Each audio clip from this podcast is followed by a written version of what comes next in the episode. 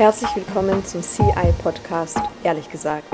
Hier erfahrt ihr mehr rund um das Thema CI und Seenotrettung.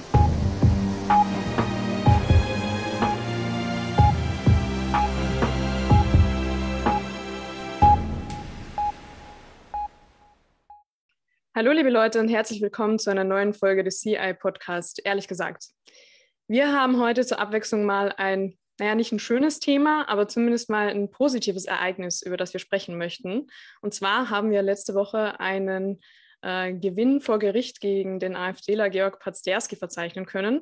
Und dazu habe ich mir jetzt unseren fantastischen Anwalt Jeremias Mamegani eingeladen, der sich sogar in seiner Mittagspause für uns jetzt kurz Zeit nimmt, um uns ein bisschen darüber zu berichten. Hallo und herzlich willkommen. Das würde ich auch mit, das, grüß dich, das würde ich auch mitternachts machen. Ja, also wenn es um diese Geschichten geht, ähm, kennt man sowieso keinen Feierabend. Grüß dich. Hi. Das ist sehr engagiert, aber bitte trotzdem nicht jetzt alle um Mitternacht bei Jeremias durchklingeln, ne?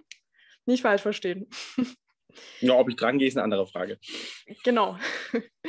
Ja, also wie gesagt, ähm, du bist ja unser Anwalt gewesen in dieser Sache. Ähm, vielleicht kannst du mal zu Beginn so ein bisschen erzählen, wie deine Arbeit normalerweise aussieht, was du so machst und dann auch noch, wie du eigentlich zur Seenotrettung und zu CI gekommen bist.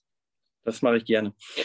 Also ich darf mich kurz vorstellen, Jeremias Mamegani. Ich äh, bin seit gut 14 Jahren Rechtsanwalt hier in Düsseldorf, ähm, übrigens auch ähm, Seebrücke, ähm, muss man mal dazu sagen. Und ähm, ich bin schwerpunktmäßig insbesondere im Ausländer- und Asylrecht tätig. Ähm, seit dem Jahr 2016 besteht meine Haupttätigkeit darin, zu versuchen, Leuten im Asylverfahren oder nachher im Klageverfahren zu einer Anerkennung und zu einem Aufenthalt zu verhelfen oder auch um äh, den Familiennachzug zu ermöglichen, je nachdem, wie die Probleme dann aussehen. Und ich hatte mal einen Mandanten, einen jungen Syrer, der im Wege der Flüchtlingsfälle 2015, 2016 gekommen ist, aus Aleppo fliehen musste. Ähm, man hat damit gedroht, ihn zum Militär einzuziehen. Er hatte eine Frau, er hatte eine kleine Tochter und Frau war schwanger. Und ähm, er hat natürlich wie viele andere auch gesagt, ich möchte nicht auf mein eigenes Volk schießen. Leider hat das Geld nur für eine Flucht, für eine Person gereicht und er hat den Weg nach Europa alleine angetreten, landete hier in Deutschland und bekam zunächst nur den subsidiären Schutz zuerkannt. Mit dem subsidiären Schutz als Bürgerkriegsflüchtling war der Familiennachzug damals nicht möglich. Seine Frau und ähm, Tochter und dann später auch der kleine Sohn mussten erstmal ähm, in Syrien bleiben, haben es dann irgendwann in die Türkei geschafft und sich bis Istanbul durchgeschlagen. Und er hat sich aber nicht getraut, seiner Frau zu sagen, dass er sie erstmal nicht holen kann. Ja, wir stecken hier im Klageverfahren fest. Die Verfahren haben damals alle relativ lange gedauert. Und ähm, irgendwann hat die Frau gesagt, ich kann nicht mehr. Und ist aufs Boot gestiegen mit beiden Kindern und ist ertrunken. Das war auch für mich als Anwalt wirklich einer, einer der schlimmsten Momente, die ich erlebt habe in meiner 14-jährigen Laufbahn. Und ich hoffe, dass sich sowas nie, nie wiederholen wird. Und äh, wir sind damals an die Öffentlichkeit gegangen, mein Mandant Sala und ich. Und äh, er wollte halt vor allem auch die Syrer davor warnen. Er sagte, wartet mit dem Familiennachzug, habt Geduld und steigt bitte nicht aufs Boot. Und im Rahmen dieser ähm, Presseoffensive, die wir dann äh, gestartet haben. Auch äh, teilweise wurden unterstützt von, von Panorama in der ARD, vom WDR etc. Ähm, kam dann irgendwann mal eine E-Mail oder eine Nachricht von Gordon, der mir erzählte, dass er ähm, bei CI sei.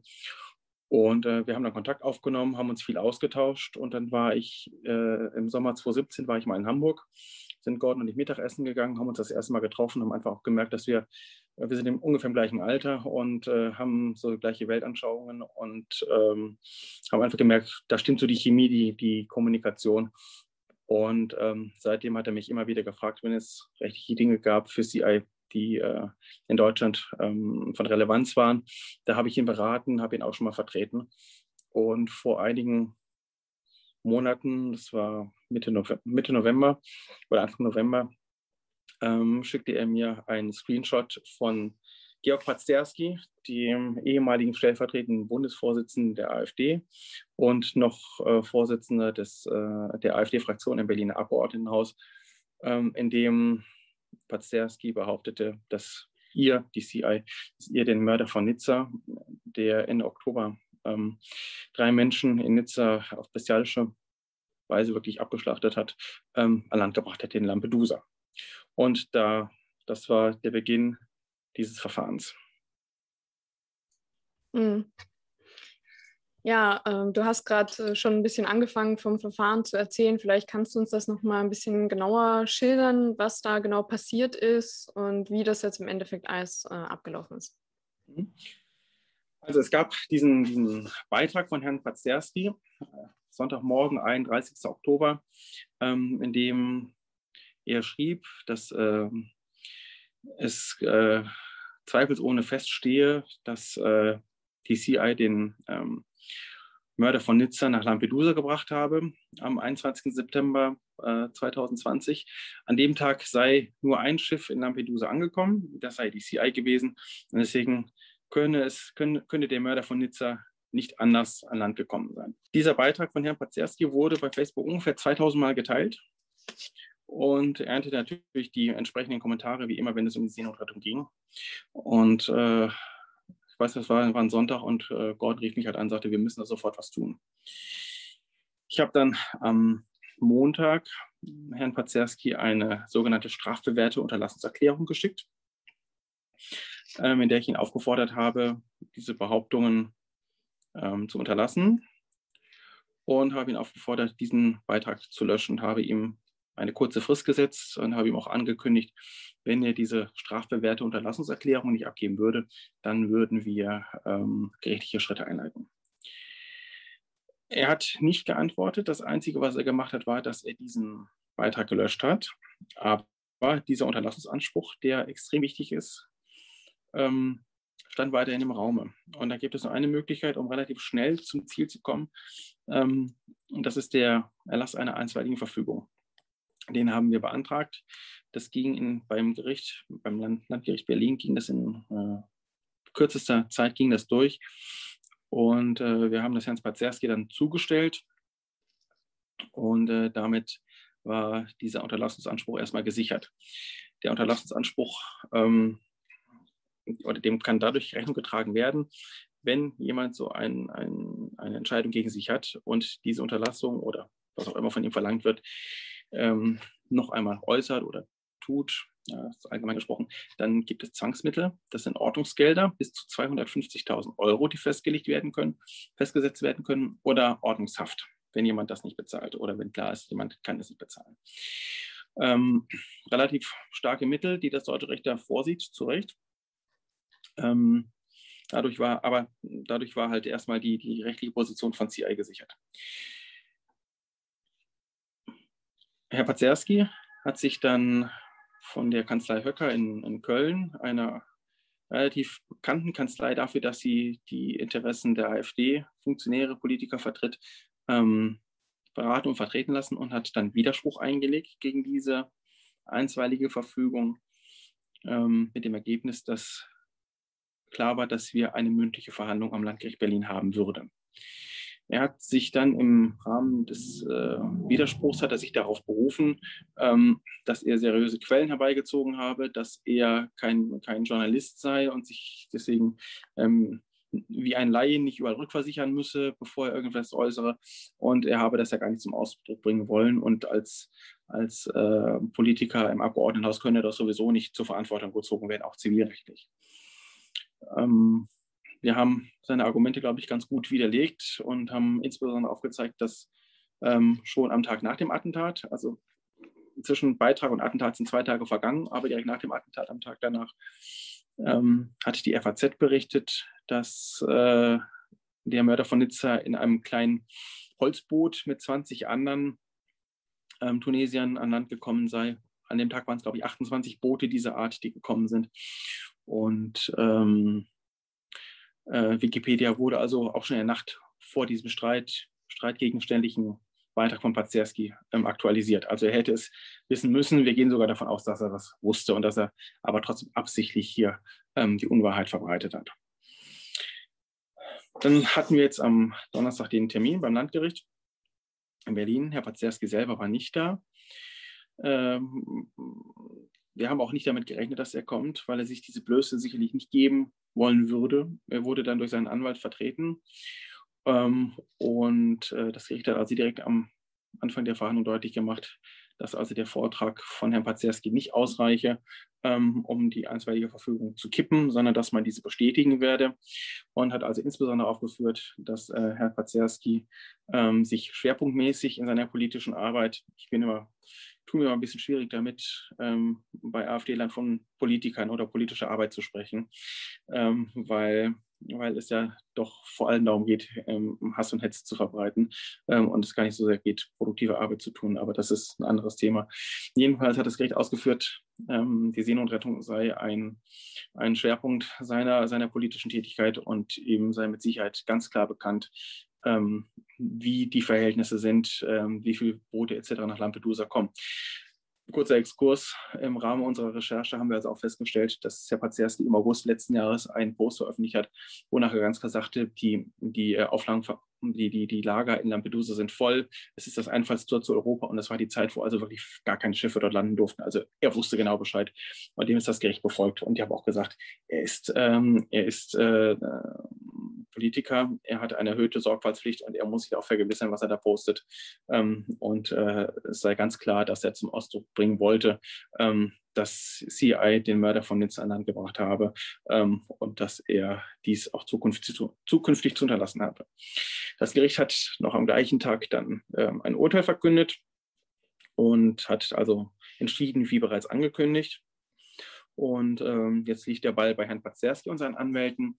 Und äh, wir brauchen jetzt erstmal nichts weiter zu tun, als abzuwarten, ob Herr Pazerski Berufung einlegt. Auch das ist ein gutes Recht. Wir sind in einem Rechtsstaat.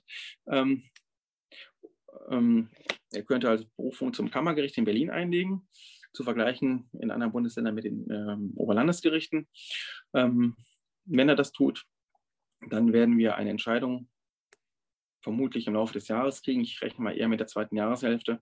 Ähm, wenn er das nicht tut, dann würde das Urteil rechtskräftig werden und dann haben wir natürlich immer noch das sogenannte Hauptsacheverfahren, weil wir im Moment immer noch im vorläufigen Rechtsschutz sind. Ähm, wir müssen also diesen Unterlassenanspruch sichern und ähm, CI hat natürlich auch Anspruch auf Schmerzensgeld und Schadensersatz. Die ähm, Unterlagen, die mir vorlagen für den Prozess, haben ganz klar gezeigt, was das für Wellen geschlagen hat. Ähm, es gab Trittbrettfahrer, die einzelne Mitglieder des CI persönlich angegriffen haben im Internet. Auch gegen die haben wir inzwischen Verfahren eingeleitet. Ähm, es gab, glaube ich, weit über 50 Hassmails, Drohungen, mit Absendern wie A. Hitler oder Anders Breivik oder wie sie alle heißen, indem man, äh, indem man angekündigt hat, man werde mit den Mitgliedern des CI genau das Gleiche machen, nämlich enthaupten. Und dann hat man noch Bilder von, von einem der Opfer aus Nizza mit dazugelegt. Also das war auch nichts für, schwache, für schwache Nerven. Ähm, und äh, für diese Folgen ähm, hat Pazerski dann auch finanziell noch gerade zu stehen. Wann wir zu diesem Thema kommen, weiß ich noch nicht. Ähm, das hängt alles jetzt davon ab, ob in Berufung geht oder nicht. Und das werde ich aber spätestens in, in einem guten Monat werde ich das wissen. Ja, aber es ist, äh, glaube ich, schon mal ein gutes Gefühl, äh, da jetzt mal gewonnen zu haben, zumindest in, in diesem Fall. Und äh, dass die Gerichte da auch ganz, ganz klar auf unserer Seite, beziehungsweise auf der Seite der Wahrheit sind. Denn, äh, wie gesagt, das, was, was er da verbreitet hat, war ja, das waren offensichtlich Unwahrheiten. Ähm, und vor allem ist ja das Gefährliche, weil natürlich könnten jetzt manche sagen, ja, lass den doch reden. Ne? Aber du hast ja gesagt, erstens als, als Politiker hat man eine besondere Sorgfaltspflicht und eine besondere Verantwortung. Und das, das Problem ist ja, glaube ich, hast du auch gesagt, ne, Trittbrettfahrer und äh, die ganzen Menschen, die sich von sowas dann, äh, ich sag mal, inspirieren lassen äh, zu ganz anderen Straftaten. Ne? Und äh, wenn das wirklich dann zu Morddrohungen führt oder womöglich, man weiß es ja nicht, äh, vielleicht wirklich auch mal zu einer Straftat, dann ist das schon ähm, was, wo man einfach dringend darauf reagieren muss. Und das wäre auch so meine Frage. Also, wie gefährlich schätzt du diese Art von, von Hetze ein oder was hast du schon erlebt? Wie wirkt sich sowas aus?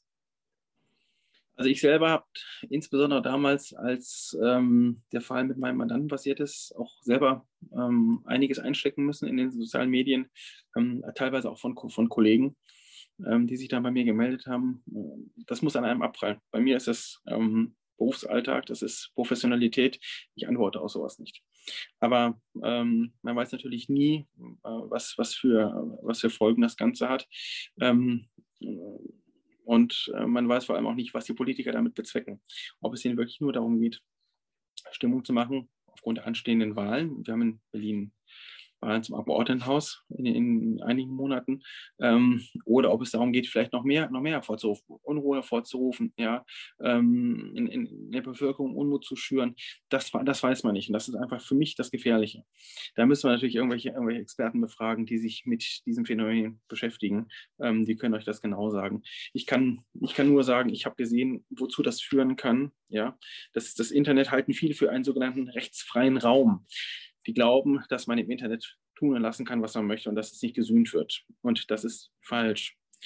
Ähm, das ist, glaube ich, das ganz klare Zeichen, was hier ausgesendet werden muss. Man kann sowohl als Politiker, aber auch als Normalbürger, kann man nicht einfach im Internet schreiben, wie einem beliebt. Man muss damit rechnen, ähm, dass das von der Justiz aufgearbeitet wird und man muss damit rechnen, dass es äh, sanktioniert wird.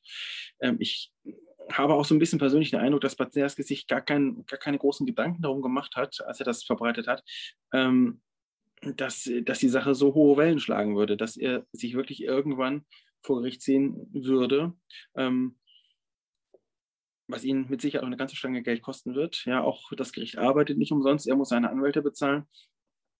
Und äh, ich glaube nicht, dass, dass er darauf vorbereitet war, dass es ihn irgendwann dass es wie ein Boomerang zurückkommt. Ja, aber wer, wer ähm, Hass sät, äh, der erntet.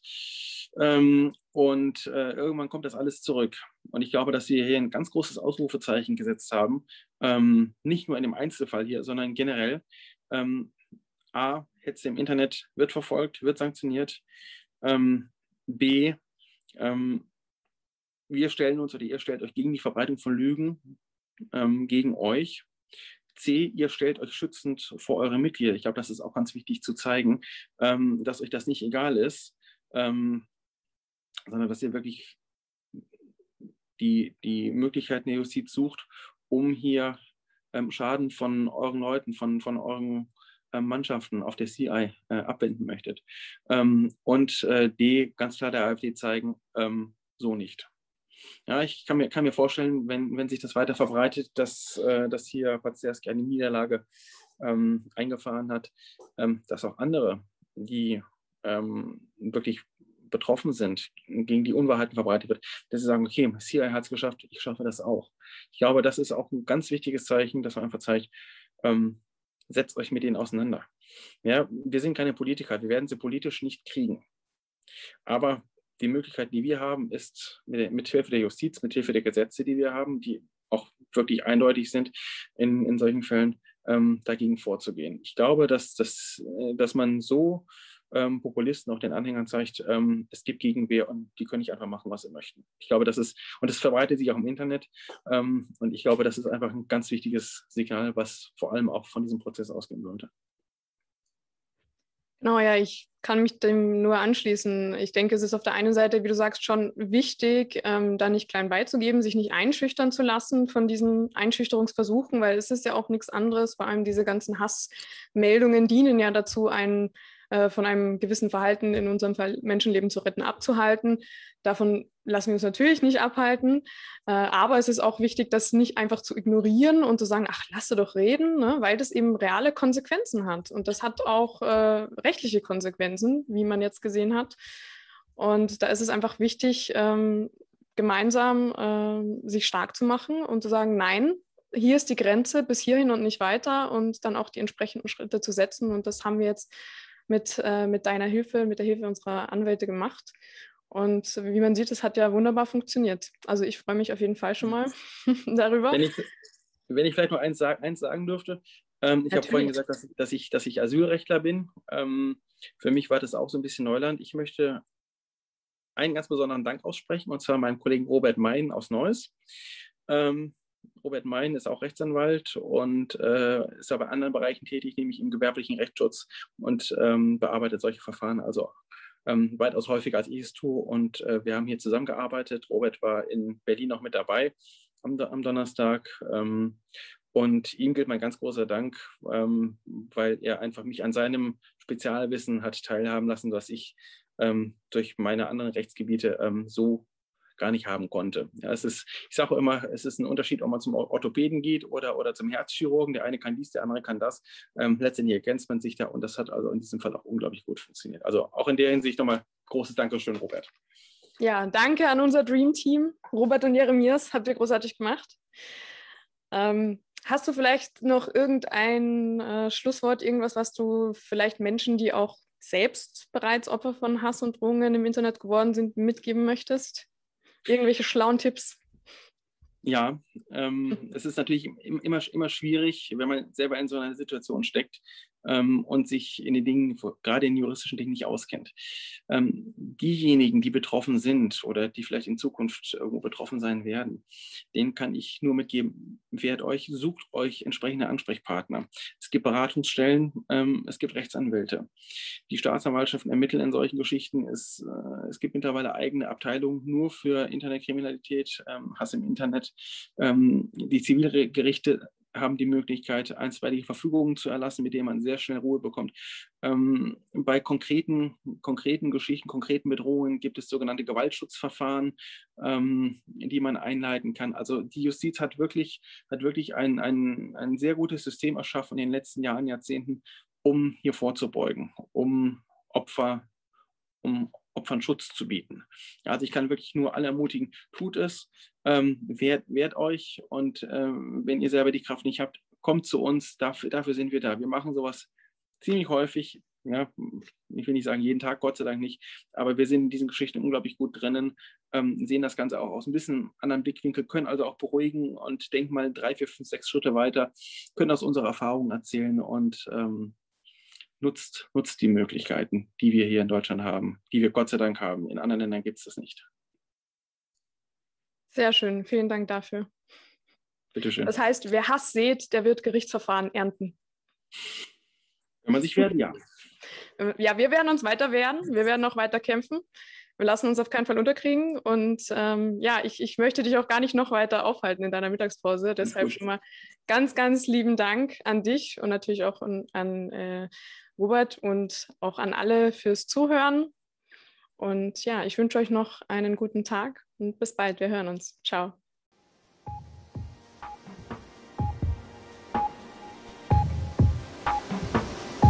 Liebe Freundinnen und Freunde von CI, vielen Dank fürs Zuhören.